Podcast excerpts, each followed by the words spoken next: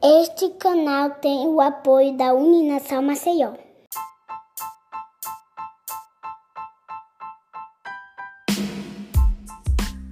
Olá, seja bem-vindo a mais um episódio do É Freud.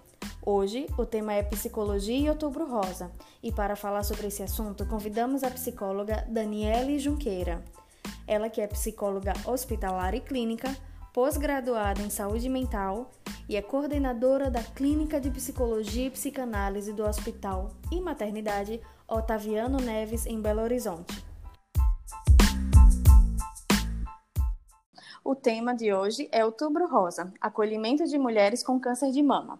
E eu tenho a honra de trazer a convidada, Daniele Junqueira, que ela é psicóloga hospitalar, e nós vamos abordar sobre esse tema. Dani, seja muito bem-vinda. Muito obrigada pela participação. Olá, obrigada, Karine, pelo convite. Estou é, muito satisfeita de estar aqui conversando sobre um tema tão importante, né, sobre o câncer de mama e no momento atual, né, sobre o Outubro Rosa. Isso mesmo, Dani. Vamos aproveitar esse momento de alusão ao mês do o mês de outubro, outubro rosa, para trazer uma conscientização para todas as mulheres e familiares, né, com relação ao cuidado da saúde. Dani, e nós vamos começar o nosso bate-papo. E eu queria perguntar inicialmente a você: qual a atuação do psicólogo hospitalar? Bom, Karine, a atuação do psicólogo, ela varia muito, né, de acordo com as demandas, porque elas se diferenciam muito dentro do ambiente, né, tanto no hospital quanto qualquer outra instituição.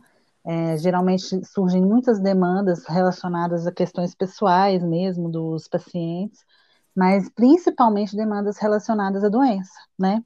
Então, seja no momento de investigação de um diagnóstico, do descobrimento desse diagnóstico ou durante o tratamento, que é a fase que a gente é mais comum de atender, né? Porque é dentro do hospital, dentro da instituição hospitalar. É, a gente atua com esses três, esses três momentos, a, a, o atendimento psicólogo hospitalar pode pegar essas três fases do paciente, mas o mais comum é durante o tratamento. Então, a gente atua junto com o paciente que passa efetivamente pela doença, junto com os familiares, né, que precisam lidar com as angústias aí relacionadas ao adoecer do seu familiar, ao tratamento né, desse familiar que ele acompanha de perto, visualiza e presencia, né, todo o sofrimento, é, todas as expectativas que esse paciente passa ali dentro do hospital e que às vezes é, são é, expectativas muito difíceis, às vezes a própria doença e o próprio vivenciamento assim da, do tratamento é de muito sofrimento e isso acaba gerando sofrimento também para as famílias, né? Então é, é um tipo de atendimento muito frequente porque a família acaba vivenciando a doença, a internação efetivamente, e também o sofrimento dessa família, né, que tem que lidar também com as suas angústias, né, com as suas expectativas diante de um adoecer de alguém que é seu, né, e a gente atua também com as equipes. E aí a atuação com a equipe é no sentido de promover uma interlocução, né, entre a equipe com o paciente, da equipe com a família e às vezes dos três, né, dessa tríade é, equipe, paciente e família. Então, a gente, às vezes, quando a gente fala de, do trabalho com a equipe, é um trabalho de apontamento de necessidades de mudanças, geralmente relacionado à comunicação, né, né dessa tríade, e de possíveis condutas e intervenções que a gente possa é, auxiliar no tratamento do paciente e nessa relação dessas, dessas tríade, né, que é a equipe, paciente e familiar. Então, às vezes, sugerindo formas de comunicação, alguma coisa que a gente percebe ao longo dos atendimentos que ficou falho nessa comunicação entre eles, que a gente pode, de alguma forma, conhecendo a relação com esse paciente, com essa família, qual seria a melhor forma de alcance nessa comunicação. Então, a atuação do psicólogo dentro de um hospital diz respeito a esses três é, momentos diferentes, né?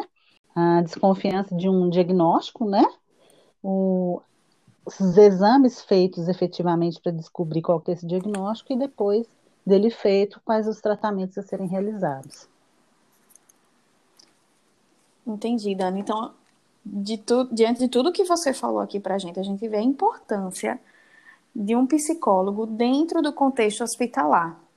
E dentro de todo esse contexto, desses pilares, dessa intervenção do cuidado, tanto com o paciente, a equipe, né? Eu queria saber, Dani, na sua opinião, qual a importância da campanha do Outubro Rosa? Bom, eu entendo que o Outubro Rosa, é, assim como outras campanhas, né, que têm acontecido em diferentes meses ao longo dos anos, aí já tem, é, tem sido feitas essas campanhas, né, como por exemplo, Setembro Amarelo, o Novembro Azul, Janeiro Branco, etc. A gente tem como objetivo alertar, né, e informar as pessoas sobre essa necessidade de prevenção. Então, no caso, por exemplo, do Outubro Rosa, eu entendo que esse alerta ele tem uma importância muito grande porque tem muita gente que não sabe sobre as, os métodos de prevenção.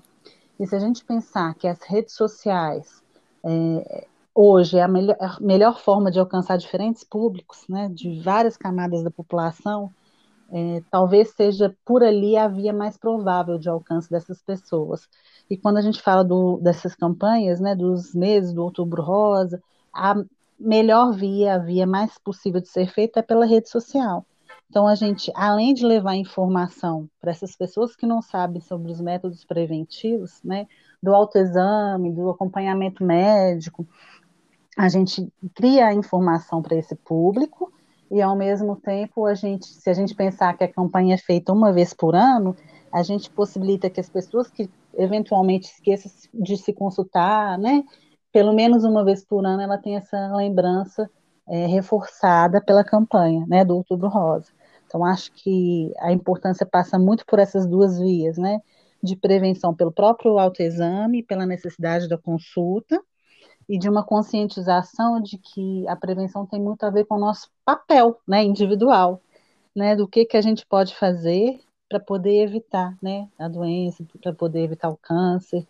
E a prevenção é importantíssima, porque a gente sabe que ela é que garante né, a descoberta na fase inicial, e isso é decisivo para o tratamento. Né? E aí a gente precisa ter em mente essa autonomia sobre o nosso próprio corpo, né? Que o corpo, é, que o seu corpo é seu, né? Ele é individual. E se em algum momento você julga, por exemplo, que precisa realizar algum exame, porque se percebeu alguma coisa diferente, né? Fazendo um autoexame, descobriu alguma coisa diferente do que você né, tinha visto, um caroço, alguma coisa, algum, algum outro, é, alguma outra vivência que te deixe em alerta, que você possa procurar ajuda né, de um médico, de um serviço de saúde.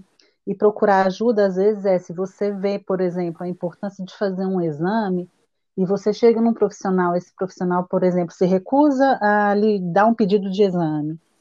É, aí a gente tem uma, uma vertente que é mudar né, a opção de tratamento, porque se você está preocupado com alguma questão e ela não foi sanada, ela tem que, de alguma forma, é, ser sanada.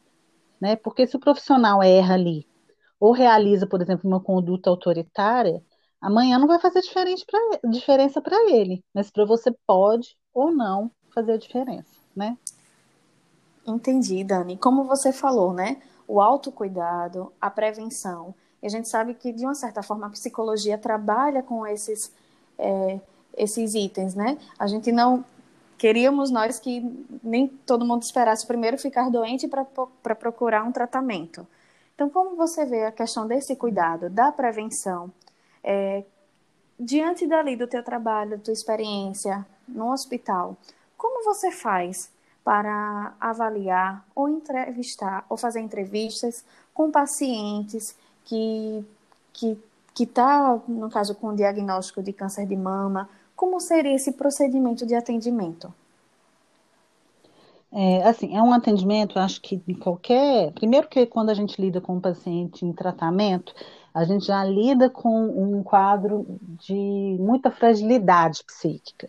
Quando a gente se remete à questão do câncer, é, essa fragilidade é um pouco maior, porque junto à doença, ao tratamento que não é fácil, né, é, a gente atrela muitas questões sociais, né, muitos estigmas. Ainda hoje a gente vê, por exemplo, uma dificuldade social em, em menos, claro, né, do que alguns anos atrás, mas ainda existe uma dificuldade em falar sobre o câncer. Tem muita gente que ainda tem um, um certo mito, né, um tabu em falar, por exemplo, a palavra câncer, ou de contar que está fazendo um tratamento, né? Algumas pessoas ainda acreditam que o câncer é contagioso. Então, a fragilidade do tratamento do câncer ela é maior ainda. Quando a gente pensa no câncer de mama, ela tem toda uma questão envolvida sobre aquilo que diz da feminilidade, né?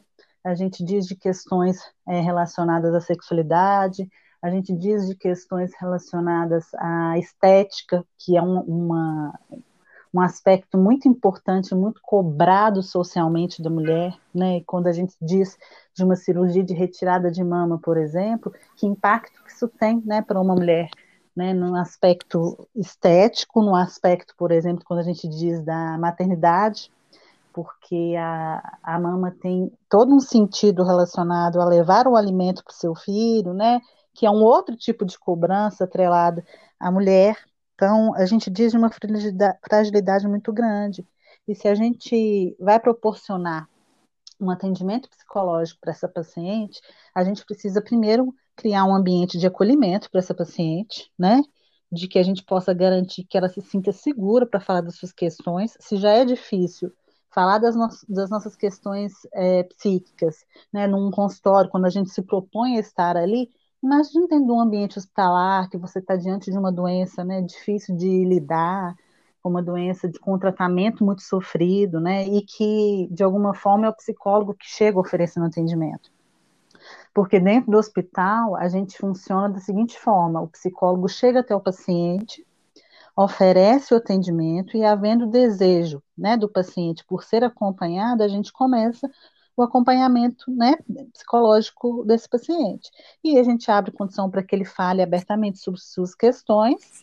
Essas questões vão surgindo e a partir disso a gente vai fazendo algumas intervenções, né, com o estudo do caso diariamente, né? Então, à medida que você vai atendendo, você vai estudando aquele caso, o discurso do paciente, o comportamento, é, aliando né, a posição que o paciente toma diante daquele discurso que ele traz.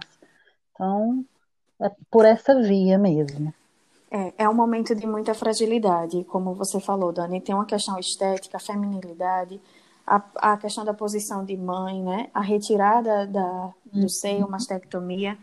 E aí, essa pessoa que está lá no hospital vai iniciar o processo operatório, né? Já tem ali a data marcada, para fazer a retirada da mama, a mastectomia, como o psicólogo pode atuar nesse momento pré-operatório?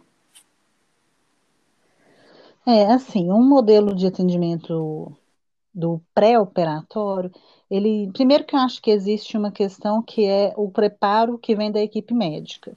Então, começa daí, a informação que a equipe médica vai ter que levar até aquele paciente, essa informação ela é também importante para o nosso trabalho, porque a partir disso muita coisa se conduz no nosso atendimento. Então, o médico chega com a informação referente ao processo cirúrgico, ao tipo de tratamento, aos prognósticos, né? E a partir disso as demandas vão surgindo para o nosso atendimento psicológico. Então, eu acho que, quanto, quanto à equipe de psicologia hospitalar, existem duas formas de preparo. Eu penso que uma é o atendimento psicológico do paciente, né, de modo que a gente possa trabalhar as fantasias, né, os medos que eh, surgem por causa do procedimento em si, né, referente à cirurgia em si, né, aos medos que o paciente passa a ter sobre se a cirurgia vai, um, vai ter sucesso ou não, né, o que, que um médico vai ver ali. Alguns casos o paciente precisa fazer biópsia, então é, eles geralmente já vão sabendo disso. É, e relativo ao prognóstico. E um outro aspecto que eu acho que é o auxílio é, em relação à melhor comunicação da equipe com esse paciente, sobre isso que a gente falou lá no início, né? Por exemplo, se eu noto que o paciente, ao longo dos atendimentos, ele não entende alguma coisa que foi apresentada, né, é, sobre o seu caso, a gente precisa, de alguma forma, pontuar para esse paciente que ele precisa é, participar ativamente daquilo que é dele, né? Porque o tratamento, o corpo, diz respeito a ele. Ninguém com maior direito é, a saber sobre. Então, de que ele possa perguntar ao médico, né, tirar todas as dúvidas para ir para a cirurgia, preparado para essa cirurgia, sem muita tensão ocasionada por dúvidas, e ao médico a gente possa, de alguma forma, auxiliar, né, pontuar, olha, esse paciente não está compreendendo determinada informação, tenta conversar da seguinte forma, né? Porque dessa forma você pode alcançar melhor, né, o meio de comunicação desse paciente. Então, acho que são duas vias. Uma é o atendimento e a outra a comunicação que acontece entre eles. Entendi, Dani. Isso é perfeito, porque como aquele paciente, né, aquela mulher vai estar ali num, num contexto, como você falou, muito delicado, muito sensível, e às vezes, de uma certa forma, com, uhum. é, não consegue processar toda aquela informação, é tudo muito novo, né? E, e esse momento que você falou, essas, essa, essas duas opções, no caso, um atendimento psicológico, fazer com que ela se expresse fica é, é muito importante, né? E a comunicação, principalmente com a equipe médica.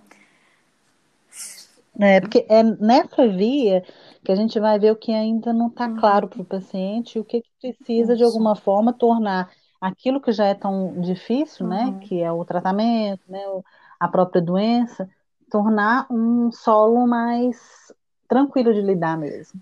Entendi. Daniele, então, analisando toda essa questão da comunicação, foi feito essas, esses apontamentos com esse paciente, isso de uma certa forma é uma evolutiva existe um, um processo evolutivo que você analisa e informa a equipe multidisciplinar? Uhum. É, o trabalho dentro do hospital e aí em qualquer contexto hospitalar, ele, ele, ele acontece de forma interdisciplinar. Então a gente atua em conjunto, né? Muitas coisas são discutidas, é, os casos são repassados em equipe. Geralmente a gente faz uma discussão que a gente chama de corrida de leito, que é quando cada profissional dá seu, sua impressão sobre o caso, né, o que foi descoberto por meio de exames, e a gente, a partir disso, né, é, do que é percebido discutido, isso é levado para o paciente, né, o principal interessado em saber sobre as informações é o próprio paciente, e a gente precisa ter isso em mente, que é, ele precisa ser informado, por exemplo, quando às vezes a gente acontece da gente em atendimento com a família, né, ou na hora da descoberta do diagnóstico, alguns familiares é, desejarem que o paciente não seja informado. É uma questão que muitas vezes precisa ser trabalhada, porque aquele paciente, primeiro, que é um direito dele saber sobre ele, a não ser que ele peça, né? Porque às vezes acontece uhum. de alguns pacientes pedirem para não serem informados. Mas quando isso não acontece, é um direito dele saber. E também é um direito não saber, né? Depende do desejo dele. Mas uma vez que ele deseja, a gente precisa ter um, um, um cuidado com isso, né? E por mais que a gente pense, né, que essa pessoa pode ser poupada da notícia, ela no fundo, no fundo, ela sabe, né? As entrelinhas mostram, né? A gente tem sempre alguma coisa que aponta sobre o que não é dito. Então, de alguma forma ou de outra, é uma fantasia nossa, né? Se a gente imagina que o paciente pode não saber do diagnóstico dele. Sim, e aí a gente respeita, né, é, Dani, esse momento, até porque acho que a forma do respeitar, de uma certa forma, está atrelada ao acolhimento. E aí eu queria tirar uhum. uma dúvida com você. Esse paciente, essa paciente, né, fez a cirurgia, fez a retirada da mama, como seria o acolhimento no pós-operatório? Eu penso que o acolhimento é muito parecido com pré-operatório, sabe? No sentido de que a gente precisa de novo saber qual que é o desejo desse paciente. Então, por exemplo, se eu começo a atender um paciente depois da cirurgia, não houve esse atendimento antes, eu preciso, num, um primeiro passo, é saber se esse paciente deseja ser atendido, né? Saber do desejo já abre o acolhimento. A gente respeita o lugar que ele quer estar.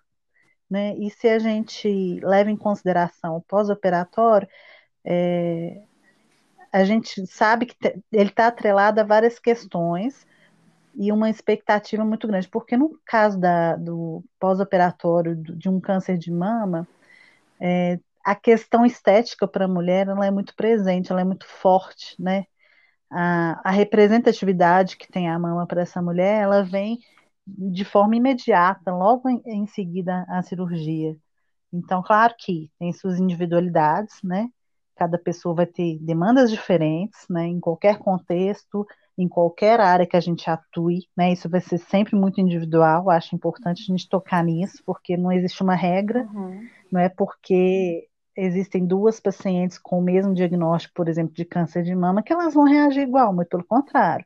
Cada um tem uma reação, cada um tem algum significante, né, alguma marca da vida que, é, de alguma forma, ela marca a vida dessa mulher, né? Então, a gente precisa primeiro ter atenção com o que é individual, mas é, geralmente após a cirurgia surgem, por exemplo, demandas referentes ao medo da morte, né? É, a necessidade de lidar com o luto, né? Com que a própria cirurgia a doença traz, né? A gente acha assim quando a gente fala de luto que o luto está associado só à morte, né? À perda de alguém. E não, o luto ele está associado a qualquer tipo de perda que a gente tenha. Então, por exemplo, quando a gente perde a expectativa, né? de, de uma saúde, né? Quando você descobre, você se descobre doente, você perdeu alguma coisa ali referente à sua saúde. E esse luto ele precisa ser trabalhado, ele precisa ser elaborado, né? Uma das formas disso acontecer é por via do tempo, mas também é por via daquilo de que a gente, das possibilidades de colocar em palavras e por meio da terapia trabalhar as questões que aparecem durante esse trabalho com luto né? As próprias questões, por exemplo, referentes ao tratamento, né? Por exemplo, quando a gente fala de quimioterapia, os efeitos colaterais, os efeitos em si trazem muitos efeitos psíquicos, né? E é, o saber sobre a existência dos efeitos colaterais também faz com que a gente se impacte né, emocionalmente sobre isso. Então, é, abrir possibilidade, eu acho que o acolhimento no, no pós-operatório é abrir possibilidade, de novo, para que o paciente se sinta seguro e possa falar de suas questões, trabalhá-las né, durante a terapia, né, de, junto com uma pessoa que te cause oportunidades para questões é, emocionais possam ser tratadas. Entendi, perfeito, Dani. E essa, essas, essas informações que você acabou de passar para a gente agora, de uma certa forma, fica uma dica, né? Para a família desse paciente, para a família dessa mulher que está nesse processo é, do câncer, um processo delicado. E eu queria saber, Dani, fica, é, você tem como nos informar se o direcionamento, como seria esse direcionamento à família a essas informações, porque você está ali no pós-operatório conversando com o paciente, mas e a família, né, que está ali do lado de fora, esperando a alta daquele paciente? Como seria mais a intervenção com a família? É, bom, Karina, eu acho assim, o trabalho com a família a gente precisa ter em mente, em primeiro lugar, que a, essa família está muito inserida, né, nesse processo, nesse problema que a, a um problema de saúde de alguém que é seu, né? Ela está junto com o paciente, e ao mesmo tempo que ela está vivenciando o mesmo problema, de formas diferentes, claro, ela é, a, é aquele suporte para o paciente, né? Ela é quem auxilia, que está ali presente, que de alguma forma é, serve como referência para esse paciente.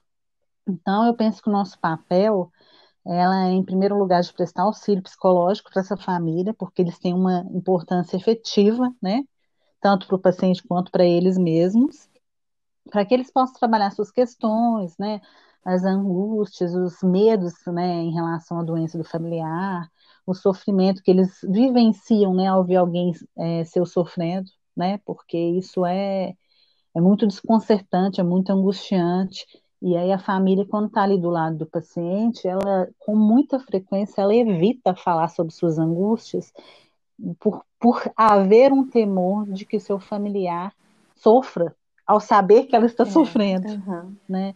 E aí eu acho que a gente às vezes precisa ir numa mão de esclarecimento mesmo dos, dos dois, porque o contrário também acontece com o paciente, dele tentar se manter ali forte para não demonstrar para o seu familiar que está sofrendo, uhum. né?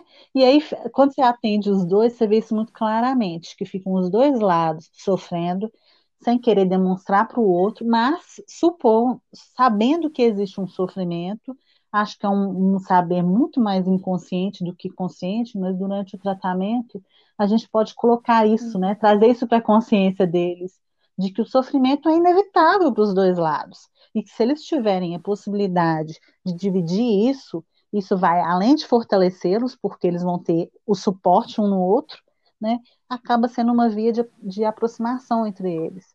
Então, às vezes, o nosso atendimento vai também numa, numa direção de orientação mesmo, né, daquilo que a gente está percebendo dos dois lados. Isso, Dani. Como você falou, cada família, cada paciente vai reagir de uma maneira, cada família vai reagir de uma maneira, não tem como, não existe uma receita, né, de bolo como é tudo da mesma uhum. forma. Então, acho que esse olhar que, que a psicologia tem em fazer essa avaliação da família é que vai te, te direcionar qual a melhor tomada de decisão. E como você falou, primeiro de tudo é a orientação, né? A orientação fica primordial. Uhum.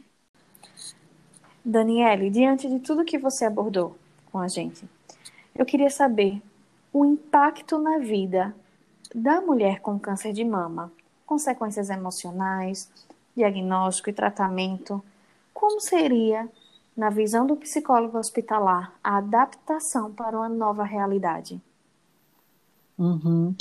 É, eu acho que os impactos, né, primeiro, de novo, passa muito por questões individuais, mas acho que ele caminha pela, pela lógica do que eu falei mesmo, de questões relacionadas à autoestima, né, é, porque o SEI tem no meio social ela, uma valorização muito grande né, em, em relação aos aspectos sexuais, é, a valorização da fonte de alimentação, né, de amamentação, e além disso a gente sabe que o câncer pode trazer algumas modificações físicas, né, que a gente tinha falado antes, que de alguma forma é, eu acho que é um dos grandes impactos, né, para essa mulher, porque além dela, né, a gente vê de alguma forma às vezes gera impacto entre o casal, mas às vezes nem, nem chega a ser um impacto para o casal, mas percebendo a importância disso na mulher, o casal de alguma forma se estremece, né? Então, são questões que aparecem com frequência. E eu acho que a principal delas, que o principal sintoma assim que aparece para a gente é o medo, né? Aí é o medo em várias vertentes o medo do procedimento em si, de sentir dor, de, de sofrer ao longo do tratamento, né? O medo da morte, porque quando a gente fala de câncer, é um estigma que está atrelado ao câncer, né?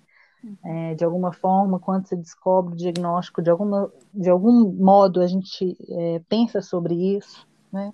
Algumas pessoas conseguem passar por, por isso, né? E trabalhar a questão e ficar bem, outras não, né? E isso tem um peso muito grande durante todo o tratamento. Então, acho que passa por aí. É, não é fácil, né? Tá vivendo assim Nossa. nesse momento. E, é. e como você falou, é, vai muito da escolha, né? Da, da família que está ali apoiando, vai da escolha dessa mulher que de uma certa forma, mesmo a gente sabendo que às vezes eles não aceitam, né, é, Dani, um, um acolhimento, um tratamento, mas a gente sabe que lá no fundo ela precisa de uma motivação maior. Então, que a família possa ficar atenta, a família, os amigos, quem está ali, o parceiro, né? Quem está ali uhum. ao redor dessa mulher, de uma certa forma, fazer um acolhimento de acordo com a demanda que ela apresenta. Que é, é eu acho que é uma rede, é. né, assim, que é uma rede de, de apoio mesmo, né? Uhum. Que vai da equipe hospitalar, vai do paciente, vai da família.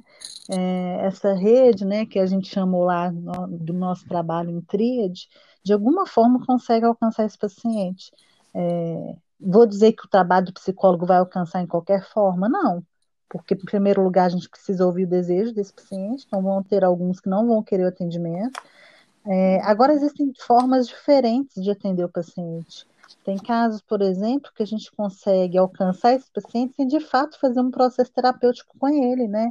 Se a gente pega, por exemplo, alguém que está internado no CTI e esse paciente não deseja o, o, a terapia, mas de alguma forma a gente atende a família, né? E de alguma uhum. forma a gente atua em equipe, a gente consegue, de alguma forma, auxiliar esse paciente por outras vias, né? Por via do, da relação com a família que a gente atende, pela via da relação é, da equipe com esse paciente, de alguma coisa ali que a gente consegue fazer uma interlocução entre eles. Então, as vias podem ser várias, né, de trabalho de psicólogo, não só pela terapia. Né? Utilizando a família, né, Dani, como você falou, a gente vai utilizando uhum. outros meios. A, a, é, vamos trabalhar com o que temos, né, Ali? Então, se o paciente uhum. não aceita, de uma certa forma, a opção dele, o desejo dele, como você falou, uhum. vai trabalhando com a família para que essa família possa passar todo esse preparo que você deu, todas essas informações, essas dicas, numa forma de acolhimento. E eu queria tirar uma dúvida com você. É, a última pergunta aqui seria qual a atuação do psicólogo hospitalar em atenção aos pacientes oncológicos e a, a importância desse profissional dentro do hospital? É, eu acho que a nossa atuação é, é, em primeiro lugar, muito importante, né? Porque, em suma, a gente lida com perdas, né? Que é o que a gente falou ali. É lidar com luto, é lidar com, a, com as perdas.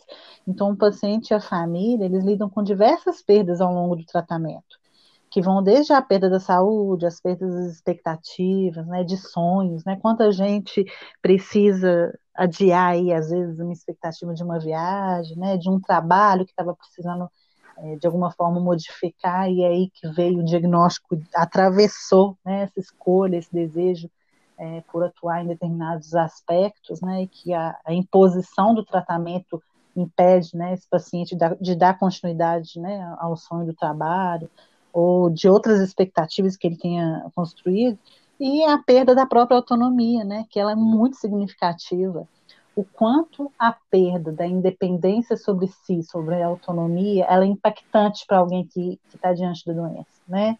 E que quando a gente fala de um tratamento de um câncer, ela vem de forma muito brusca, né, para o paciente, porque ela atravessa de forma repentina. O tratamento do câncer ele precisa de um tempo muito corrido para ele acontecer, né?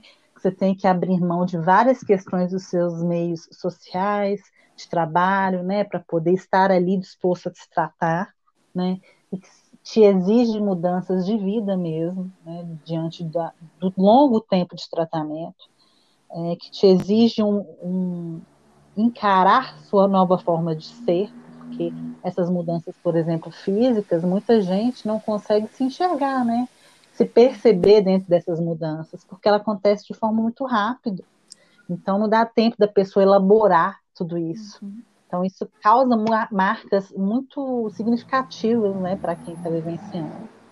Então, é, acho que a, a, o principal é a perda da autonomia. Então, a gente precisa ter muito claro quanto nosso trabalho como psicólogo é importante para que o paciente consiga trabalhar todas essas questões, estar preparado para lidar com o tratamento e dali para frente, né, é, dar continuidade, né?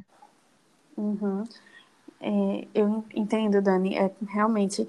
E a gente vê aí, é, nesse contexto, que o tratamento, o tratamento né, do paciente com o apoio do psicólogo, ele vai é, trazer uma, de uma certa forma, que a gente pode falar, uma boa recuperação para esse paciente, uma boa evolutiva, porque estamos uhum. tratando ele em todos os aspectos. Eu observei aqui você diante da sua fala que o paciente oncológico ele é visto em todos os aspectos de relacionamentos que está envolvido dentro uhum. do diagnóstico, né?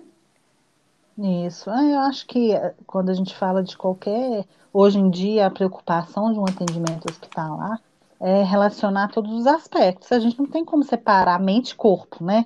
Então, uhum. quando a gente fala de qualquer tratamento, e aí o câncer em especial, é, não tem como separar essas duas vertentes. Então, se a gente não trabalha e trata de tudo, alguma parte do tratamento está é, por fazer, né? Deixou de ser feita. Verdade. Então, Dani, eu quero agradecer pela tua participação aqui nós estamos aqui com a convidada Daniela Junqueira. Eu quero te agradecer por você ter nos proporcionado informações relevantes ao trabalho do psicólogo em, em acolhimento ao câncer, a mulheres com câncer de mama, trazer aqui os benefícios né, do tratamento, junto com mulheres com câncer, a prática né, da psicologia, da atuação do psicólogo, que visa possibilitar essas mulheres uma melhor qualidade de vida diante do hospital. Então, eu só quero só tenho a agradecer por tudo que você nos colocou aqui, tantas informações importantes que a gente pode ficar atento não só à questão da demanda da profissão da psicologia, mas como no nosso dia a dia, familiares, amigos que estão passando por esse momento delicado, essa situação que, que encontra mais um profissional, né, para poder ter o apoio e um acolhimento. Dani, deixa a palavra com você para você fazer os agradecimentos finais. Eu que agradeço, Karine, o é Freud, né, pela oportunidade de trabalhar um tema tão importante, né, e levar um pouquinho de conhecimento, né, para várias partes, né, de várias situações diferentes e realidades diferentes, e que a gente possa garantir informação, né, e formas de prevenção e possibilidades de diversos tratamentos, inclusive psicológico, para qualquer pessoa, né? Obrigada mesmo pela, pelo convite, pela recepção e por poder falar sobre.